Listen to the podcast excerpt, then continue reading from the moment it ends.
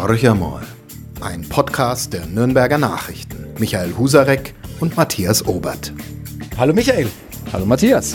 Ja, wir machen ein Double Feature heute, äh, nämlich wir haben über die NN Wanderreporter heute schon gesprochen in dem Podcast, einen Sonderpodcast, den wir zum ersten Mal in unserem Leben Extra machen. Extra Edition. Extra Edition, also äh, wir können gar nicht genug kriegen vom Podcasten. Äh, ich glaube, es war einfach ähm, wichtig, über diese Wanderreporter zu reden, weil es ein Riesenprojekt ist der Nürnberger Nachrichten und in diesem Jahr zum zweiten Mal stattfindet. Also wir empfehlen allen unseren Podcast-Hörern äh, jetzt auch mal rüber zu switchen, wenn Sie mit unserem normalen Horcher mal Podcast fertig sind und sich anzuhören, was äh, da Tolles in den nächsten Wochen auf die Leser zukommt. Absolut.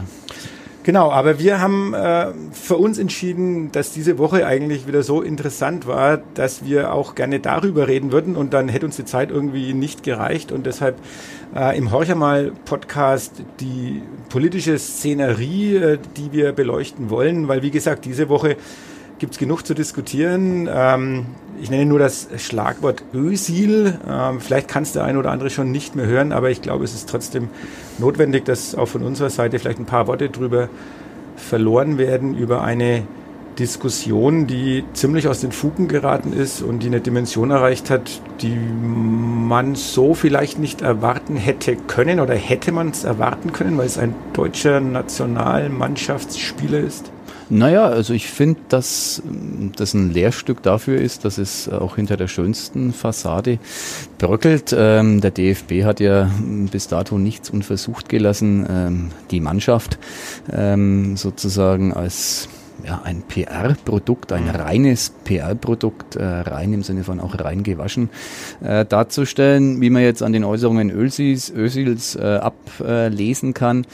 War dem wohl nicht so. Ob das dann gleich ähm, die Rassismus-Ecke sein muss, sei dahingestellt, können wir drüber reden. Aber äh, Tatsache ist, dass äh, für mich dieser DFB und die Nationalelf ähm, ziemlich entzaubert wurde durch das, was Özil gesagt hat. Ähm, er selber hat offenbar ja nicht mehr an sich halten können, hat in drei ähm, aufeinanderfolgenden Twitter-Botschaften, die bezeichnenderweise in englischer Sprache formuliert worden sind, auch das sicherlich kein Zufall, ähm, seine Motive äh, kundgetan, warum warum er aus der Nationalelf zurücktritt. Ähm, künftig eben nicht mehr für Deutschland antreten will und hat damit ähm, ganz viele Debatten befeuert, die um die Zukunft des DFB-Präsidenten Grindel, die um die Integrationsdebatte äh, im Lande, die um die Situation äh, ganz konkret der Deutsch-Türken, gibt es ja Hunderttausende, die, die ähm, hier leben und äh, insgesamt eine Debatte über die Frage, wie können wir miteinander umgehen, wir, die wir in diesem Land äh, ganz unterschiedlicher Herkunft sind. Und bei den einen ist es offenbar immer wieder ein Thema, bei den anderen, den Podolskis, nenne ich jetzt mal stellvertretend, äh, ist es ja nie ein Thema. Poldi ist äh, sozusagen ein Kölscher Jung ähm, und äh, garantiert äh, für niemanden ein Deutsch-Pole.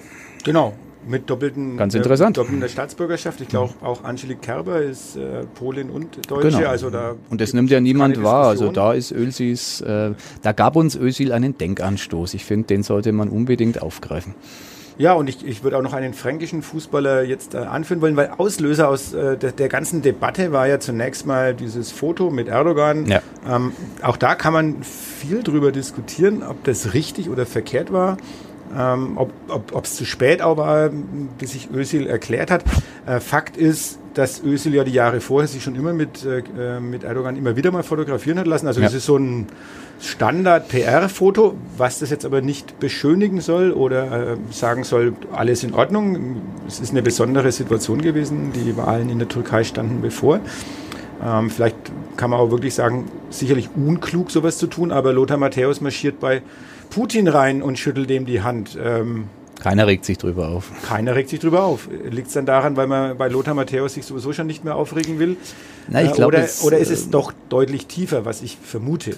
Also ich glaube auch, dass es tiefer geht und natürlich ist dieses Foto, das war ja nicht nur Özil, es war ja auch Ilkay äh, Gündogan mit drauf, der hier mal auch in Nürnberg äh, für den Club gespielt hat. Ähm, das war natürlich nicht sonderlich durchdacht von den beiden, keine Frage. Und dass das eine Diskussion auslösen würde, wenn zwei Nationalspieler äh, der deutschen Nationalelf sich, sich mit dem türkischen Präsidenten, der momentan in diesem Lande nicht sonderlich wohlgelitten ist oder es zumindest nicht war zum Zeitpunkt des Fotos, ähm, wegen diverser Einschränkungen innerhalb der Türkei, der Meinungsfreiheit, der Pressefreiheit etc., dass sowas Debatten hervorruft, finde ich ähm, gut nachvollziehbar. Ich finde auch, dass Özil und Gündogan ähm, mindestens schlecht schlecht beraten waren. In der Regel werden solche Entscheidungen ja nicht von den Akteuren gefällt. Das ist ja ein ganzer Beraterstab, der dahinter steckt. Aber unabhängig davon ist natürlich die Dimension dann ähm, schon eine ganz andere, als die jetzt bei Lothar Matthäus Putin besucht, den man ja aus, mit denselben Argumenten genauso hätte öffentlich zerreißen können. Äh, ist aber nicht passiert. In, insofern äh, lohnt der Blick schon äh,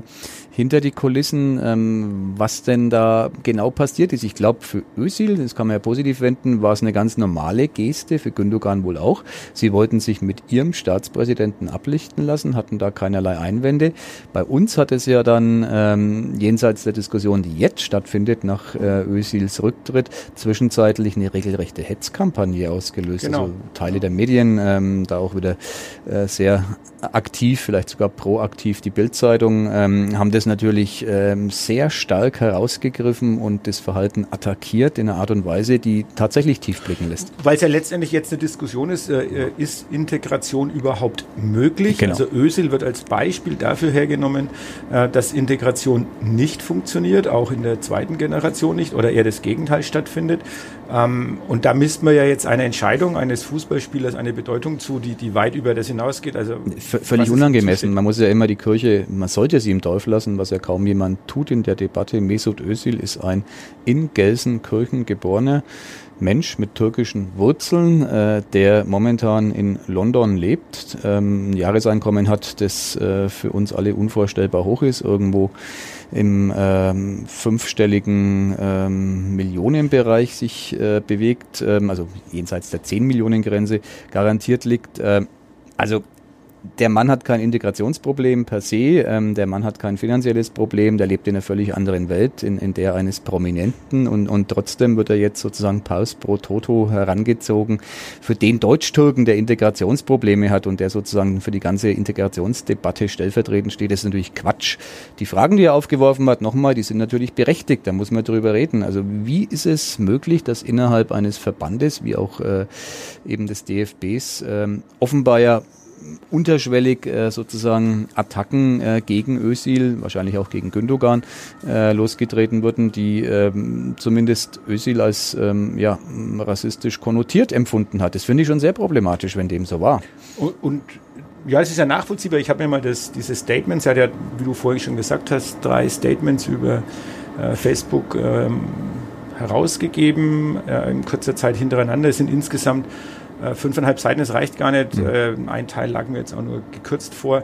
Also sagen wir mal sechs, sieben DIN A4 Seiten mhm. ausgedruckt ähm, mit Text, wo er schon sehr differenziert auch äh, darauf eingeht. Jetzt kann man natürlich sagen, okay, das ist ein Beraterstab, ähm, völlig egal. Also man hat sich sehr das wohl in seinem Namen. Ne? In seinem Namen und man hat sich sehr wohl überlegt, was man da schreibt. Und die Vorwürfe sind natürlich ähm, schon sehr tiefgehend. Also äh, es stehen auch Dinge drin, da geht es halt auch um menschliche Verletzungen. Also genau. er beschreibt unter anderem, dass nach diesem Ausscheiden aus der Weltmeisterschaft und dann dieses ähm, sozusagen ihm ein, ein, eine Teilschuld oder sogar einen Großteil der Schuld äh, anzulasten, was unwidersprochen so dann auch äh, Richtung äh, von, vom DFB-Präsidium ja kolportiert mhm. wurde. Also Bierhof-Interview sei in dem Fall äh, mal kurz mhm. angesprochen.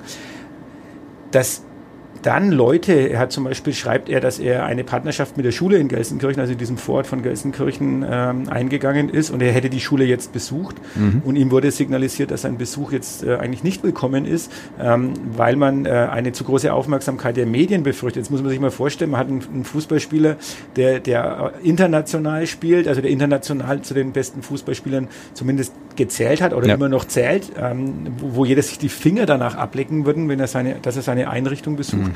Und ähm, in Deutschland sagt dann die Schulleitung, nee, lieber nicht. Äh, Ähnliches gilt für ein Integrationsprojekt, was er finanziert hat.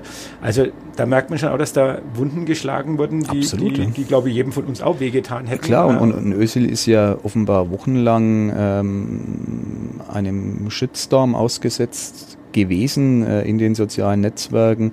Es gab Hassmails, es gab Hassposts, es gab Drohanrufe gegen ihn äh, und seine Familie, die mit den ja üblichen schönen, äh, unschönen Beigaben äh, des äh, Vokabulars der, wie soll man sagen, fremdenfeindlichen garniert war. Also das finde ich schon unfassbar. Also äh, es, das ist offenbar ja nicht gelungen. Also das kann man ja mal konstatieren, je nachdem, egal wie viel man jetzt äh, dem, dem Phänomen Ösil an Stellenwert beimessen will, es ist offenkundig nicht gelungen, dass man endlich mal wegkommt von der Diskussion, wann ist sozusagen jemand ein echter Deutscher. Also genau. ich finde es ganz, ja. ganz schräg, äh, was da diskutiert wird und mit welchen Vorwürfen Ösil und seine Familie ähm, sich auseinandersetzen mussten. Und das Ganze ja noch befeuert von Leuten wie Uli Hoeneß. Also ja, genau. da fällt einem tatsächlich überhaupt nichts mehr ein, meiner da, Meinung nach. Äh, ehrlich gesagt will ich ja nichts dazu sagen, weil äh, der Mann verdient es nicht mehr, dass man seine Aussagen kommentiert. Ich habe Uli Hoeneß ja jetzt trotzdem ins Spiel gebracht und ähm, du willst nicht drüber reden, zu Recht. Dennoch müssen wir uns vielleicht als Medien dann die Frage stellen, diesen, diese ganze Diskussion wurde ja auch nicht zuletzt durch uns äh, befeuert. Mit uns meine ich jetzt wirklich generell die Medien. Du hast vorhin die Bildzeitung mhm. erwähnt. Ähm, die spielt dann natürlich eine ganz besondere Rolle, aber wir brauchen uns auch nichts vormachen. Ähm, auch wir gerade im Online-Bereich, ähm, wir merken das auch in den Kommentaren, ähm, haben das Thema in, in verschiedenster Art und Weise befördert, wenn man so will. Auf der anderen Seite, das ist ja die Diskussion, die wir immer wieder führen müssen, wenn ein Uli Hoeneß solche Sachen sagt oder wenn der Bundes, äh, wenn der Außenminister Minister sich dazu äußert, wenn mhm. Angela Merkel was dazu sagt, können wir dann sagen, nee, wir halten den Ball flach, äh, wir berichten überhaupt nicht mehr darüber? Nee, nee das wäre auf ehrlich gesagt grundfalsch. Und natürlich müssen wir uns oder wir mussten uns auch mit Hönes Aussagen befassen in der Tageszeitung oder im Online-Portal, haben wir auch getan. Wir haben es auch kommentiert, wie ich finde, mit einer sehr eindeutigen äh, Diktion und äh, damit ist es auch gut. Aber ich glaube, dass sich damit befassen müssen als Medium. Wir müssen uns mit den relevanten Themen befassen. Ähm, ist das eine, eine Haltung dazu zu zeigen, ist das andere. Wir, wir, wir tun beides. Und äh, ich glaube schon, ähm, dass diese Gesellschaft sich endlich mal äh, hinterfragen muss, äh, insgesamt, äh, wo soll das Ganze hinführen? Es kann doch nicht sein, dass wir eine Integrationsdebatte ähm, immer wieder von Neuem beginnen müssen. Wir haben viele Menschen mit Migrationshintergrund in diesem Land. Wir werden noch mehr bekommen. Das ist Fakt. Und es geht darum, die möglichst gut zu integrieren. Das ist für mich eine ganz einfache Sache. Da läuft manches schief, keine Frage. Da ist viel schief gelaufen. Aber man kann doch nicht immer wieder sozusagen am Beginn anfangen und sagen, ja, ist der jetzt richtig, ist der falsch hier?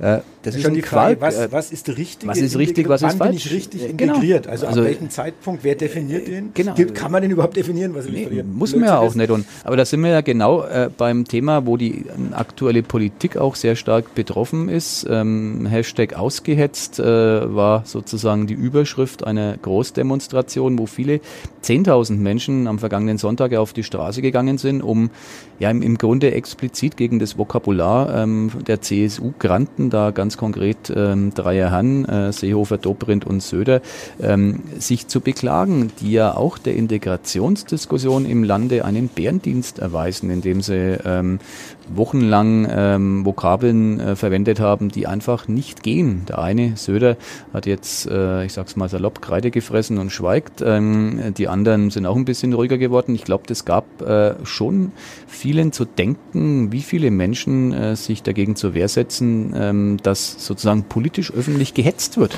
Naja, ich, ich würde ein bisschen widersprechen wollen, äh, ob das äh, denen schon zu denken gegeben hat, weil es ist ja eigentlich genau das Gegenteil eingetreten. Und das hat mich persönlich eigentlich sehr überrascht, wie dünnhäutig die CSU äh, auf diese Demonstration reagiert hat. Ähm, ja, Demonstrationen gegen das Polizeiaufgabengesetz mhm. gab es ja auch, waren auch 10.000 oder 20.000 auf der Straße dieses Mal. Aber das wird ja jetzt alles immer im Detail auseinandergelöst. Waren es jetzt 25.000, waren es 50.000? Also auch das sind Themen, man merkt in der Diskussion, man, man ja, man geht dann auf Details ein und eigentlich hat man das große Ganze, verliert man ein bisschen aus den Augen. Aber ich will auf das zurück, was ich eigentlich sagen wollte.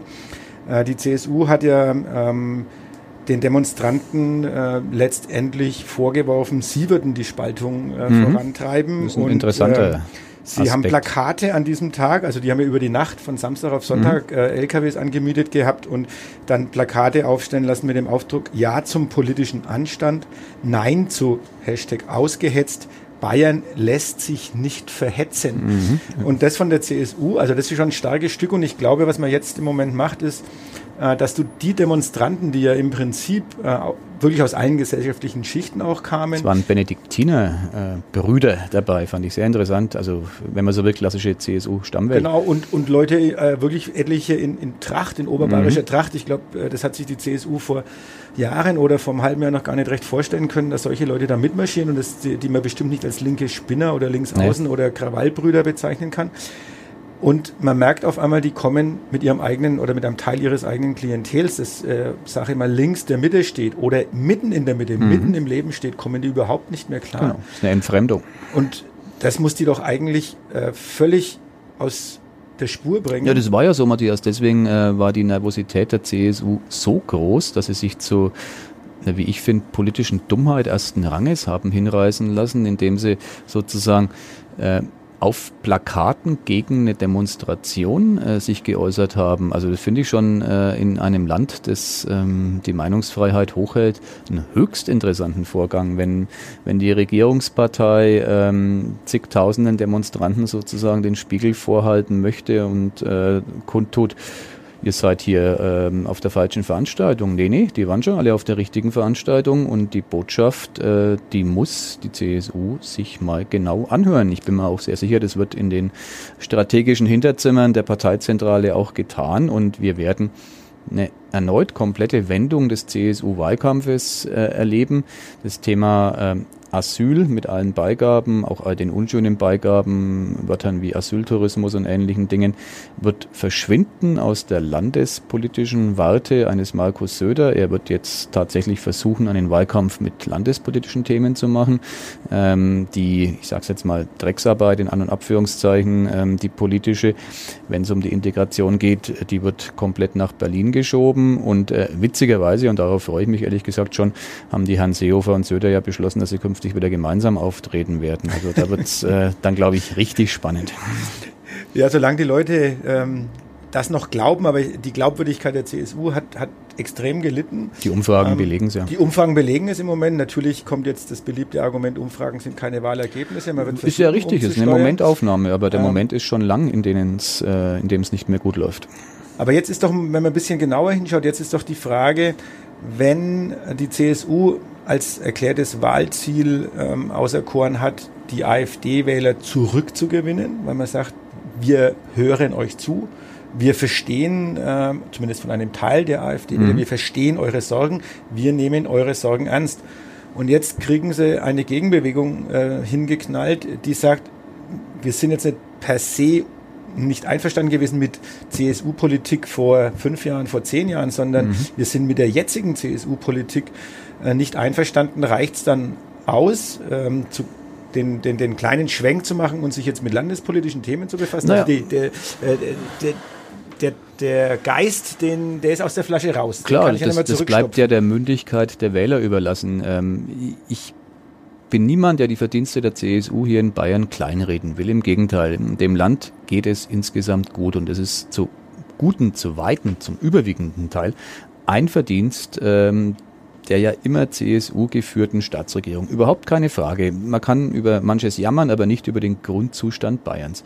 Was jetzt passiert, ähm, ist aber schon interessant, dass äh, eine Partei, wie ich finde, mit einer urbayerischen Zutat, ähm, wenn man so will, mir san mir und äh, halten auch Zuwanderung aus und, und kommen damit gut klar. Das war eine Stärke Bayerns, äh, damit sozusagen über Nacht aufzuräumen äh, aus Angst vor einer AfD, die plötzlich als starker Akteur da ist. Das war erstens sehr durchsichtig und zweitens ähm, scheint es schief zu gehen. Und ob man das jetzt mit einer verbalen Kehrtwende, in dem äh, Markus Söder beispielsweise nur mehr Landespolitik macht, die schönen Themen sozusagen, da kann er ja tatsächlich ähm, viel Positives er berichten. Er reist ja jetzt auch wieder mit großem Geldbeutel durch genau, die, durch genau. die Regionen Ob das erreichen ja. wird, um bei der mhm. Landtagswahl aus diesem äh, ganz großen Tief der Umfragen herauszukommen, weiß ich nicht. Es liegt allein an den Wählern zu entscheiden, mit welcher Glaubwürdigkeit sie die Strategie der CSU-Führung ähm, hinterlegen. Wie, wie glaubwürdig ist das für mich? Das kann sich jeder für sich selber entscheiden, muss auch jeder für sich selber äh, sich das genau anschauen und dann eine Entscheidung treffen. Und ich bin total gespannt. Ich halte diese Wahl für absolut ergebnisoffen, ergebnisoffener als es jede andere in Bayern äh, jemals gewesen ist.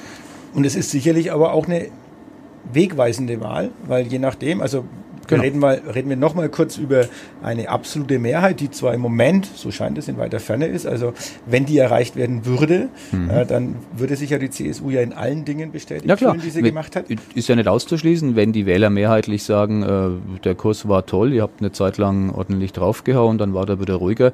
Das spricht für eure Staatsressort. Äh, dann muss man das so hinnehmen. Ich, ich äh, sage nochmal, ich, ich kann keine verlässliche Prognose abgeben. Wenn ich es könnte, äh, wäre ich ein Held sehe, für diese Landtagswahl am 14. Oktober, da ist wirklich alles drin, zwischen 38 Prozent und der absoluten Mehrheit der Sitze.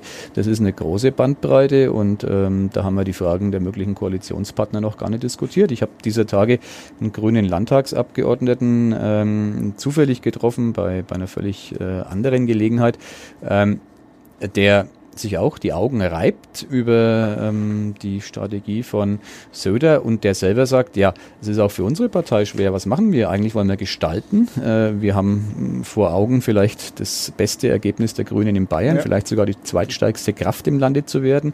Dahinter stehen Umfragen von Menschen. Viele Wählerinnen und Wähler können sich Schwarz-Grün gut vorstellen.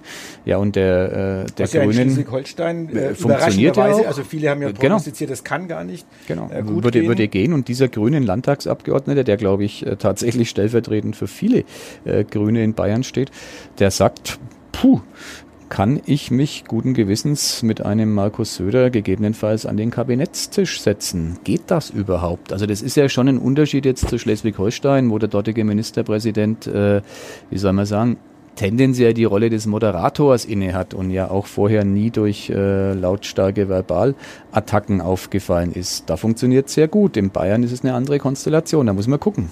Das ist richtig. Ähm, heißt ja, dass Söder sein Ego ein bisschen zurückstellen müsste in so einer Konstellation. Die Frage bedeuten, ist, ja. kann er das? Andererseits ist er natürlich auch jemand, ähm, wenn es darum geht, um Machterhalt überhaupt äh, an die Macht zu kommen, war er natürlich auch schon immer je, jemand, der fast jeden Weg äh, So ist es. Das war eine Frage, die ich logischerweise dem Landtagsabgeordneten auch gestellt äh, habe. Ist denn Söder überhaupt diese Wandlungsfähigkeit zuzutrauen? Und die Antwort war ebenso verblüffend. Äh, die Herren kennen sich aus dem Maximilianeum logischerweise, äh, wenn Söder 1 zuzutrauen ist, dann sich an jede Situation chameleonhaft anzupassen. Und ich glaube, das ist die große Stärke von Markus Söder. Da mag der eine oder andere sich drüber aufregen. Äh, er kann eine Situation annehmen, er kann in der Situation sich wandlungsfähig, wenn man so will, agil, das neue ähm, Buzzword, äh, wenn man so sagen kann. Er, er ist agil in jeder Hinsicht. Aber für wen wird die Zerreißprobe dann größer? Für die Grünen oder für die CSU? Ja, das ist eine gute Frage. Ich glaube, für die CSU kann es ja nur um den Machterhalt gehen, wenn das Wahlergebnis so ausfallen würde, wie es die Umfragen momentan signalisieren, dass es eben nicht zur absoluten Mehrheit äh, reicht. Dann ähm, wird, glaube ich, die CSU vergleichsweise geschlossen auftreten müssen. Ob sie dann weiterhin geschlossen hinter Markus Söder stehen, ist eine ganz andere Frage. Ja, und wir haben ja noch einen weiteren möglichen Partner, die äh, Freien Wähler. Mhm. Aiwanger, glaube ich, äh, würde alles tun, um mitregieren Absolut. zu dürfen. Also damit hätten sie einen willfährigen Partner auf jeden ja Fall. Ja und nein. Willfährig einerseits auf der Landesebene. Es wäre eine völlig unproblematische inhaltliche Konstellation. Die sind sich sehr, sehr nahe, Freie Wähler und CSU, in den entscheidenden Themen, behaupte ich mal. Äh, allerdings, ähm, wenn man auch da mit CSU-Mandatsträgern sich unterhält, äh, sind natürlich die Freien Wähler ähm, ein echter Dorn im Auge der CSU auf der kommunalen Ebene sind es genau diejenigen, die ihnen viele Mandate abspenstig genau. gemacht haben, die viele Bürgermeisterposten inzwischen auch schon etliche der heiß begehrten Landratsposten im Freistaat besetzen. Also der Freie Wähler als solcher ist zunächst mal kein Freund ähm, des CSU-Aktivisten ja und äh, wird dann salonfähig ja, gemacht. Ja. Also die, die sozusagen, man muss sich bei so einem Bündnis, man müsste sich bei so einem Bündnis aus der CSU-Sicht und äh, die sind ja sehr strategisch äh, orientiert, diese Gedanken gibt es sicherlich äh, in der CSU-Landesleitung, man müsste sich sehr genau überlegen, welche Folgen hat ein Bündnis mit den Freien Wählern für deren kommunale Verwurzelung. Da liegt natürlich die These relativ nahe, dass die Freien Wähler daraus gestärkt hervorgingen, weil sie sozusagen, wie du gesagt hast, äh, auf der Landesebene dann als salonfähig, als Partner auf Augenhöhe erachtet wurden. Also das sind spannende Fragen äh, und wir könnten das sehr munter weiterführen. Es gibt eine FDP, die einziehen kann in den Bayerischen Landtag. Ähm, da gibt es zwar eine Aussage von Söder mit der FDP nicht, aber ich glaube, am Abend des 14. Oktober werden die Karten ganz neu gemischt. Äh, es gibt eine SPD, deine Partei, die in dem Land ja auch noch. Aus Eigeninteresse äh, wollte ich dich das jetzt gerade eine fragen, Rolle na, dass ich sage, was ist deine Einschätzung? Also du hast gesagt, ja, die spielt landespolitisch noch eine Rolle, aber die Rolle ist ähm, nach den Umfragewerten äh, eher äh, immer geringer werdend und äh, sicherlich der Vorwurf an die SPD ist ja auch, wo ist dann das Profil? Die Grünen, glaube ich, profitieren im Moment davon, dass sie letztendlich ähm, schon als der Gegenpart äh, zu Söder gelten und auch diejenigen sind, die in so einer Asylpolitik, in einer genau. Menschenrechtspolitik eine relativ klare Position haben. Ähm, die SPD kann da nicht punkten, äh, im Umweltschutzbereich äh, auch nicht gegen die, die Grünen zumindest. Also ähm, der Arbeitsmarkt ist in Bayern so, dass man sagen kann, naja gut, äh, die Arbeiterpartei äh, brauchen wir gar nicht, das erledigt die CSU mit der linken Hand mit. Also wo würdest du äh, die SPD sehen oder wo kann die überhaupt noch punkten? Äh, gute Frage. Die, F die SPD kann sicherlich mit dem jetzigen Wahlkampfkonzept äh, nur ganz, ganz schwer punkten. Ich glaube, ähm, wäre ich ein sozialdemokratischer Stratege, ein, ein Spinning-Doktor in der SPD-Parteizentrale, äh, würde ich nochmal die Karten wirklich neu mischen. Also ich glaube, das bisherige Konzept ging ziemlich in die Hosen. Das ging ja damit los, dass zur Asyldiskussion wenig bis nichts gesagt wurde. Von Natascha Kohnen äh, kam ja eine Zeit lang dazu ganz bewusst gar nichts. Hatte ich für einen großen, großen Fehler, großen Fehler Fall, der ja. SPD, äh, wie du gesagt hast, da sind die Grünen klar positioniert, da ist die CSU ja klar positioniert, was man immer davon halten mag. Die SPD SPD ist es nicht. Äh, die äh, ist natürlich tendenziell pro Zuwanderung, dann aber wieder mit Aussagen, ja, wer weiß, ähm, wie es im Detail äh, genau aussieht, nicht klar zuordnenbar. Das ist, glaube ich, aus der Wählerperspektive das Schlimmste, was passieren kann, wenn ich die Partei, für die ich vielleicht meine Stimme hergebe, das ist ja das Einzige, was ich beeinflussen kann, ist meine Stimmabgabe. Da will ich eine klare Positionierung. Da, da steht die SPD für mich momentan nicht klar. Sie steht äh, bei der Wohnungspolitik für eine klare Aussage, keine Frage. Aber die wird die Wahl, ähm, obwohl es ein sehr, sehr wichtiges Thema ist, glaube ich, in diesem Land nicht entscheiden. Ähm, ich nehme mal das Beispiel Flächenfraß. Auch da war die SPD ja nicht, nicht dabei bei den äh, genau. Gegnern. Das waren ja. Grüne, Bund Naturschutz, ÖDP und andere. Äh, aber Mit der Begründung, weil man es rechtlich äh, genau. nicht ähm, für durchhaltbar gehalten hat, was Blödsinn ist. Also, ja, also da, da hätte man ja eine klare Position beziehen können. Mhm. Ich sage beziehen müssen. Und da würde ich an der Stelle der bayerischen SPD jetzt nochmal sehr, sehr gut drüber nachdenken. Bin total gespannt. Äh, wir haben im, September hier im NN-Talk äh, Natascha Kohnen und Markus Söder. Ich bin mir sehr sicher, bis dahin wird die SPD ihren Weg gefunden haben. Sonst läuft die Partei ja tatsächlich Gefahr und äh, man kann sich das ja gar nicht vorstellen. Es ist nach den jetzigen Umfragen nicht auszuschließen, dass die SPD am Wahlabend nur mehr die viertstärkste Kraft in Bayern ist hinter genau. den Grünen, hinter, hinter der hinter CSU logischerweise, aber auch hinter der, der AfD. AfD. Also genau. das wäre ja, äh, finde ich, ein größeres Desaster, kann man sich ja gar nicht ausmalen. Ja, mit diesen weniger erfreulichen äh, Worten äh, für mich.